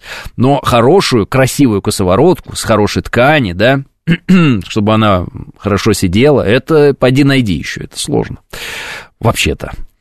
Троечка, галстук, шляпа, трость и ТТ, пишет код Z. Вышиванки на Украине заглохли что-то, пишет XMR. Ну, изначально идиотская, э, идиотский подход, они пытались выделиться вышиванками. Вышиванка, еще раз говорю, у всех славян есть. У всех. Мы можем брать и носить вышиванку сколько хотим. Любые. Белорусы носят вышиванки, русские носят вышиванки. Кто хочешь, берем и носим. Это вообще никак не определяет никакое украинство и прочее. Нет. Но если косовороточка, то это перед нами русский человек. Тройка должна быть двубортная, как у Сталлоне в «Оскаре», э, пишет Владимир. Просто узоры у каждого свои, пишет Алекс. Ну да, там отличаются немножко, но в целом да. Я вообще против одежды, бессмысленные тряпки на наших идеальных телах, пишет 506. А это претензии к Адаму и Еве. А, они были как раз без одежды, все было прекрасно, им было дано задание не есть а, плодов древа познания. Вот. Их, естественно, лукавый Э, совратил змей-искуситель. Сначала, естественно, женщину, падение общества начинается с падения женщины, а потом э, подкаблучник Адам, а он был подкаблучник, вот, повелся вот, на все эти женские штучки, ослушался своего отца, ну и вот мы имеем то, что имеем сегодня, вот из-за них, вот как бы сказать.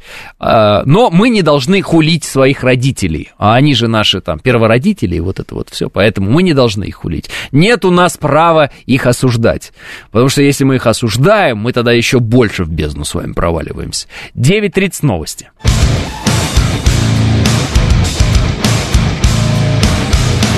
9.35 в Москве. Это радиостанция «Говорит Москва», 94.8. В студии Алексей Гудошников. Э, здравствуйте. Все. Сегодня не программа, пишет Борис, а какой-то сплошной накал мракобесия. То нацисты какие-то, то татухи, теперь вот до змеи-искусителя дошли. Никто Адама не искушал, просто холодно стало, пришлось придумать шмотки, чтобы дубака не дать, пишет Борис.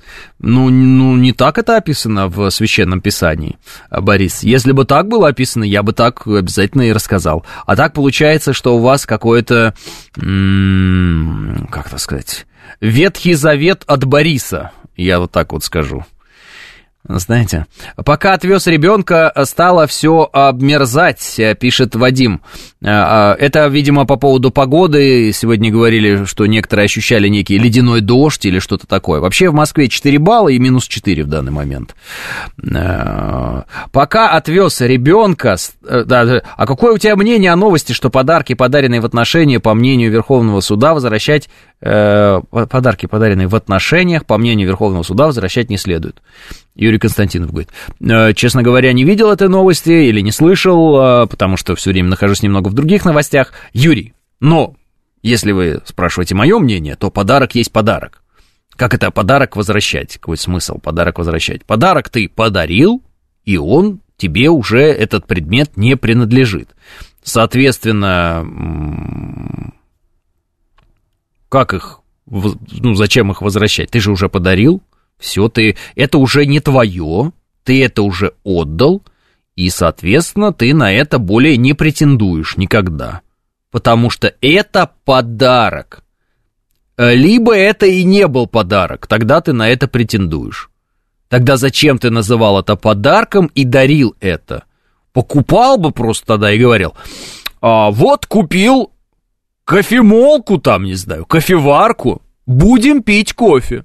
Угу. А когда ты говоришь, это тебе, любимая, в этот светлый праздник я дарю тебе эту кофеварку, а потом говоришь, а теперь мы ее поделим. В смысле, ты же подарил. Говори, покупаю на хозяйственные нужды нам всем этот электрочайник. Если будем разводиться, половина моя. Ясно? Все.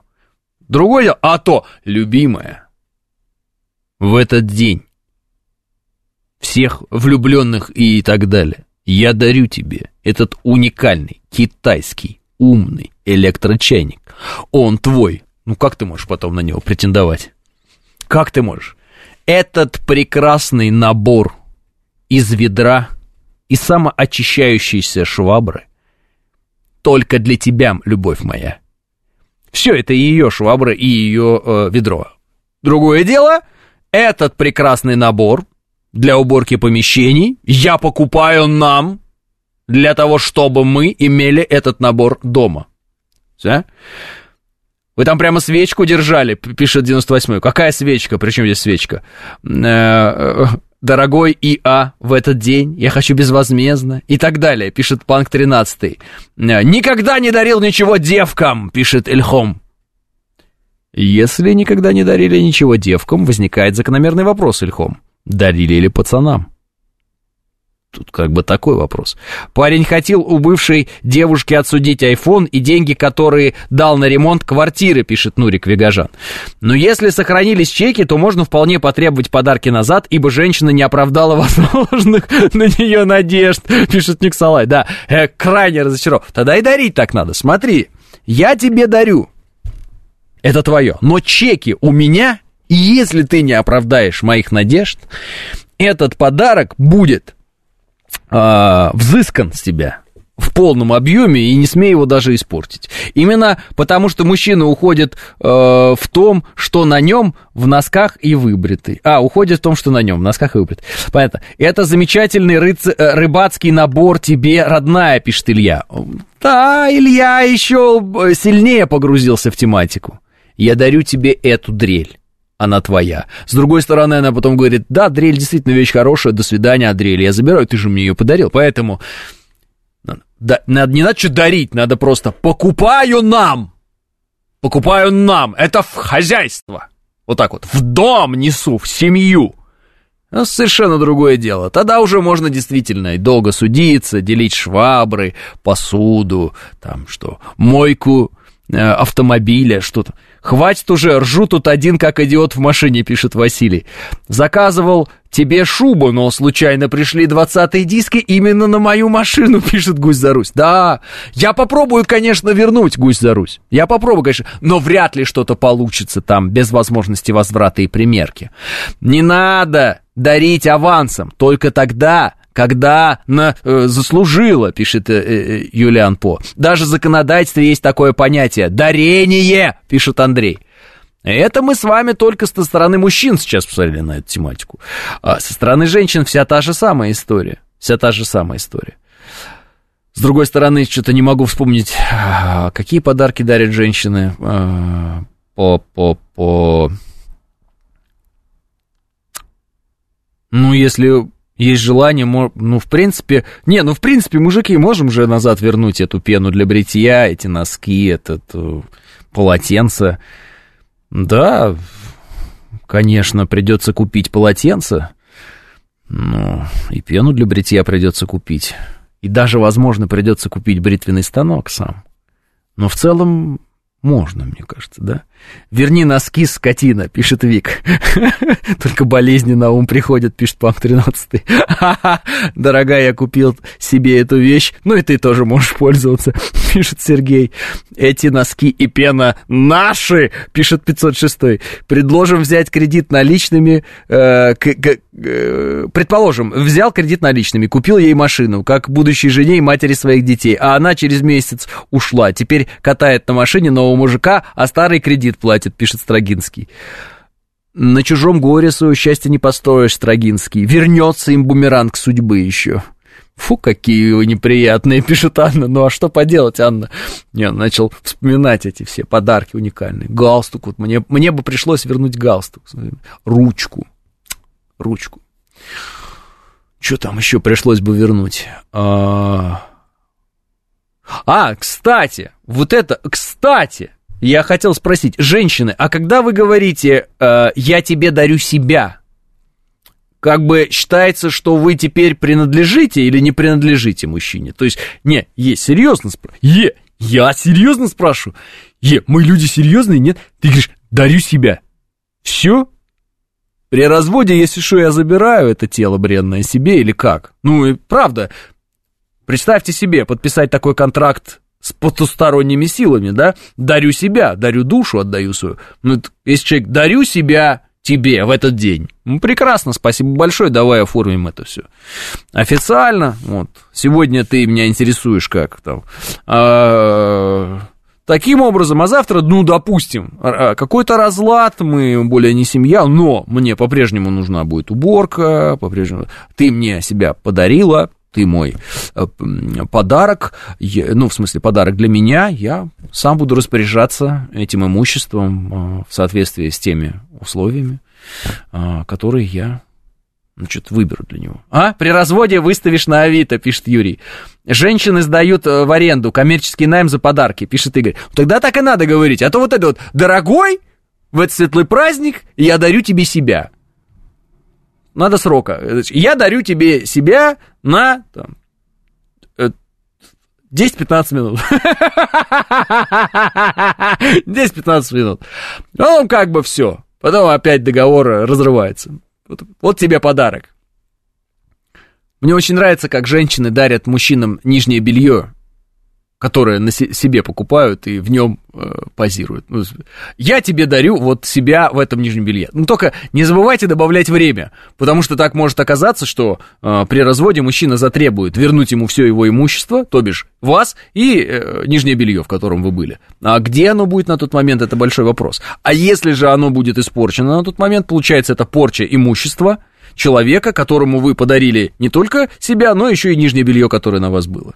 Поэтому, соответственно, если такие слова звучат, тут нужно временные промежутки. То есть это договор найма на 15 там, ну, сказать, 20 минут, вот, в таком виде, соответственно, э, опись имущества идет, да, состояние, осмотр производится, вот, после этого, соответственно, э, объект переходит в пользование, после этого, э, по истечению срока, опять же, опись, э, проверка, там, нарушения какие-то, не нарушения, царапины, все, это все заносится. Если вдруг э, по договору там есть какие-то, допустим, да, выходы за рамки, тогда, соответственно, должно быть э, выплачена, определенная, выплачена определенная компенсация от пользователя. Ну, если в договоре это были, было прописано, ну и все, и расходимся, да, в этом смысле.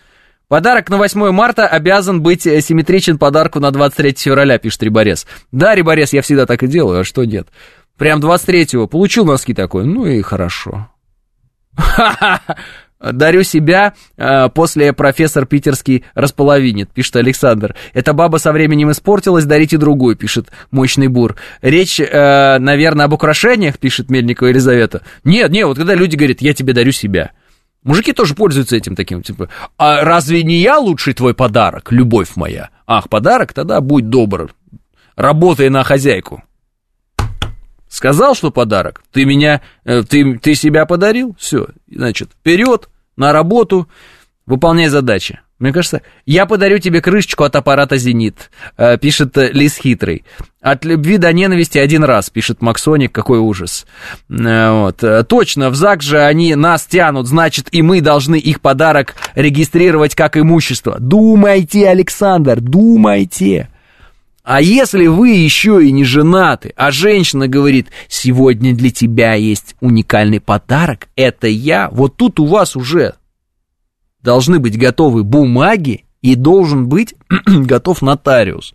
В этот момент, как только женщина говорит, я тебе дарю себя, ты говоришь, стоп, секундочку, вот, два экземпляра, твой, мой, сейчас в течение 15 минут буквально подойдет нотариус, мы все заверим, подпишем, и, соответственно, после этого продолжим разговор. Пока спокойно попьем чай, просто попьем чай, успокоимся, не надо никуда торопиться, это очень важная вещь, ты даришь мне человека, себя, как бы, я должен это оформить все документально, потому что, ну, извините меня, а, давно ли приходилось становиться э, человековладельцем.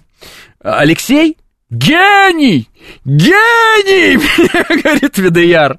Ну, не, пожалуйста, пожалуйста. Третий экземпляр в Росреестр, пишет Борис. О, тем более, видите, а реально у нотариуса такое сделать? Задается вопросом Максоник. Не знаю, Максоник, но по логике должно быть. Хочу вас похвалить, вы очень круто взаимодействуете со своими слушателями, читаете сообщения с эмоциями, это очень приятно, пишет Дягилев. Спасибо большое и вам, Дягилев. Я э, рад быть э, полезным. Очень приятно видеть э, подарок от любимой женщины, купленный на твои деньги, пишет Риборез. Это любимые подарки, безусловно, вот это вот. А дети какие роскошные подарки своим родителям дарят, это тоже всегда потрясающе. Это было, э, это было всегда великолепно и будет всегда великолепно. Это да, ну вот подарок на твои же деньги.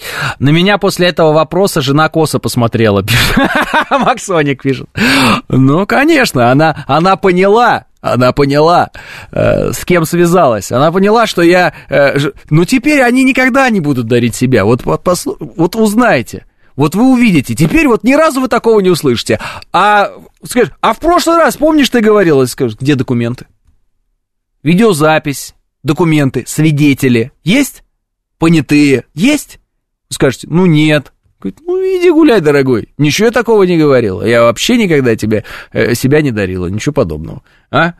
Это разогрев перед 14 февраля. Мы не празднуем эти западные праздники, Алекс. Что какой разогрев? В Казахстане жена подарила мужу на юбилей свадьбы на десятилетие молодую жену. Пишет DRLCF. Ну что сказать вам? А, мудрый народ живет в Казахстане. Моя на Новый год подарила мне купон на 5М многоточие ОФ. По сей день голова у нее болит, лучше бы носки подарила, и то пользы бы было бы больше. А что такое... Так, все, ладно, пропустим. Я... Не мотоциклов, наверное, да? Это, наверное, не мотоциклы вы имели в виду с многоточием вот это. Я-то, я подумал мотоциклов. Ну, наверное, нет, Денчик. А, ладно, а, так, а, обновим, обновим сообщение. А, по Кудошников, не бойся, у тебя хорошая программа, пишет 36 Спасибо большое, 36 Я Пытаюсь бороться с этими страхами, конечно. А я праздную День Святого Валентина, пишет Валентин. Понятно. Отберите у Алексея микрофон, из передачи делает большую стирку и добавляет смайлик «Мамкин красавчик».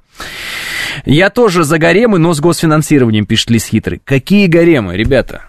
Ну какие гаремы? Вы сейчас мне подкинули тему, при которой как бы Выясняется, что некоторые мужчины хотят назад забирать подарки, подаренные женщинам. Типа подарил подарок, а потом э, поругались и «Отдай назад эту микроволновку!» А вы говорите «гарем». Ну, то есть, вы можете себе представить, как это обеспечить все? Какие гаремы? И каждая же будет приходить, пожалей меня. Давай поговорим. А мне подруга сказала. А у другой другие подруги, ей тоже подруга что-то сказала. А еще вот это вот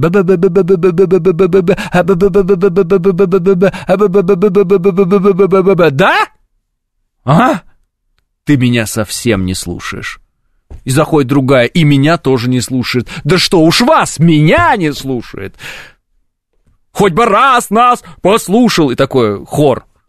Куда? Вы что, какие гаремы? Перестаньте, пожалуйста. С ума, что ли, сошли? Точно, пишет Юлиан. Думайте, думайте, думайте. Дорогая, можно хотя бы смс себя подарить, чтобы у меня хоть какой-то документ остался? Да-да-да, Иван, переводом через э, систему быстрых платежей. Вот. Транзакцию осуществите, самое главное. Вот, и подпишите, значит, э, на то-то, то-то. Ну, вы поняли. Э, несколько тещ, пишет I Believe I Can Fly. Тещи это роскошно. Я не знаю, что вы все жалуетесь на тещ. Тещи это вообще, это золотые люди, я считаю, просто потрясающие люди, тещи, я не знаю. Вот. Сколько тещ в мире видел, все великолепные. Чего вы на тещ жалуетесь? Мне жена говорит, что подарила детей, э, пишет Сергей. Прекрасно, Сергей, прекрасно.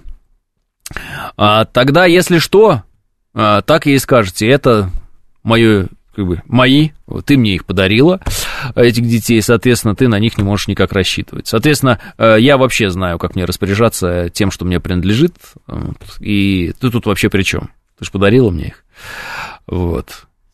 Видел чаты женщин, где они обсуждают, э, как э, они подарили детей, и за это им надо подарить машину. Угу. Тоже интересная тема это уж точно, это уж точно сделка. Если ты подарил женщине машину за ребенка, которого она подарила тебе, во-первых, тут уже ясно, э, как бы оферта понятна абсолютно, все четко. Машина, ребенок. Ребенок твой, машина ее. Логично? Логично. То есть при возможном нехорошем стечении обстоятельств и разводе машина ей, ребенок тебе. Логично? Ну, она же подарила. Это же не родили вместе мы, нам, ребенка. Это я тебе подарила ребенка, ты мне подарил машину. Окей, вот твоя машина, можешь на ней ездить, этот ребенок лежит мне, в случае чего, не забывай об этом. Тоже надо прописывать в документах, кстати, надо подумать об этом. Сейчас некоторые смеются, а некоторые такие, черт, а ведь и правда надо было так делать. Ну, поздно пить боржоми. Она не подарила, а выносила, пишет Михалыч. Ну, и выносила, согласен, но некоторые говорят, подарила. Я тебе подарила дитя, ты мне подарил машину. Окей, окей, только потом не претендуй. Можешь на своем драндулете уезжать в закат, если что. Не забывай, это твой подарок, это мой подарок. Think about it, think about it.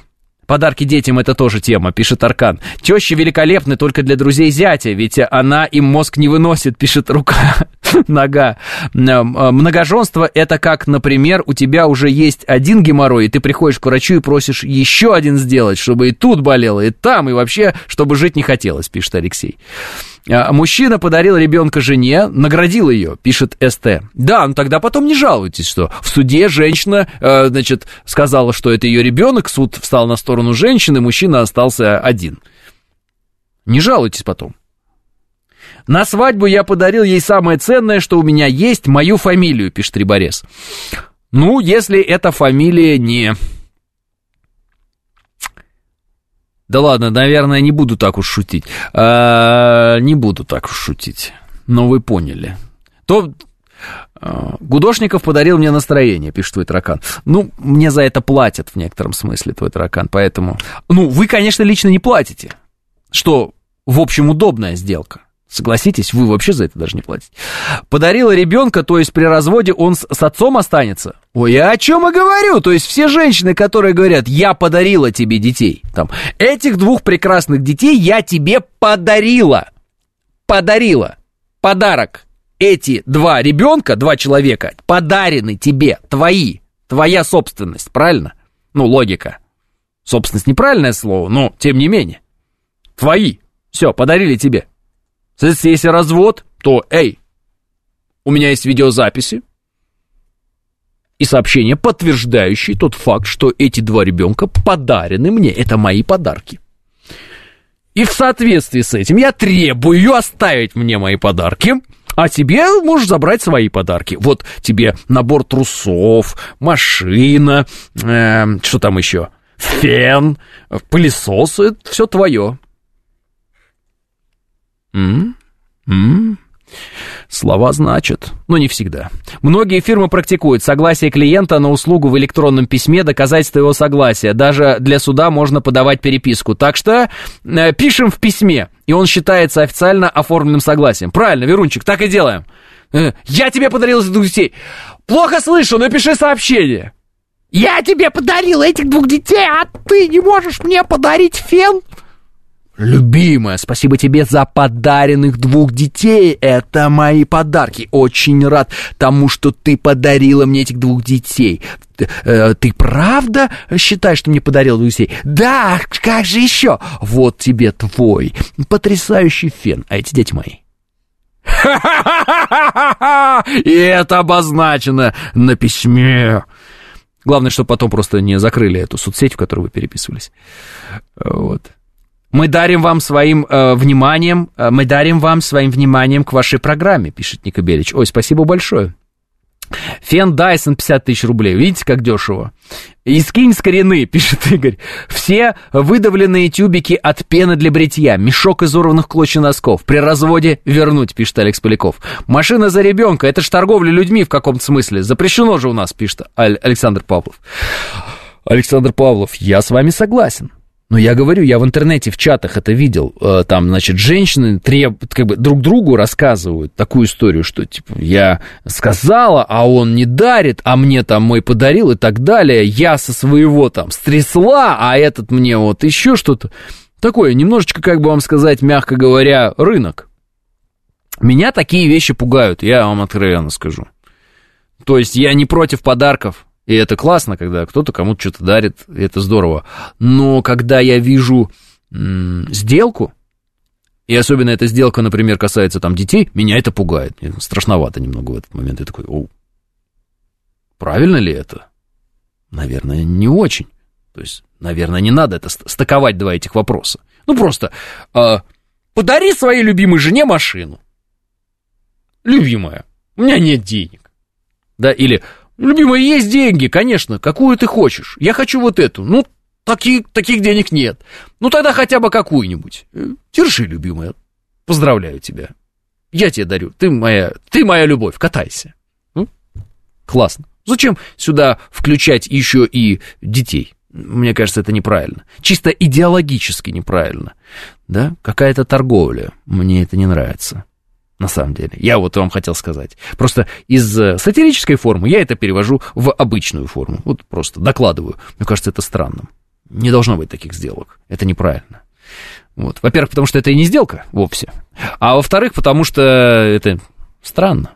Типа, если бы тебе не подарили там какой-то фен или, не знаю, квартиру или еще что-то, ты бы и не стала рожать, что ли? Ну, странно, правильно.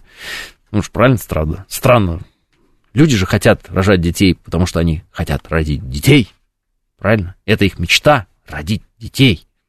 Ни машина, ни квартира, ни часы, ни там, фен, а дети, счастье, понимаете, быть счастливыми. С детьми, семья, семья, они мечтают о семье. Они друг другу все вместе дарят сразу, все вместе для себя счастье и семью. О, какая радость. Понимаете? Не надо туда денежные вопросы приплетать. Они должны быть стороной.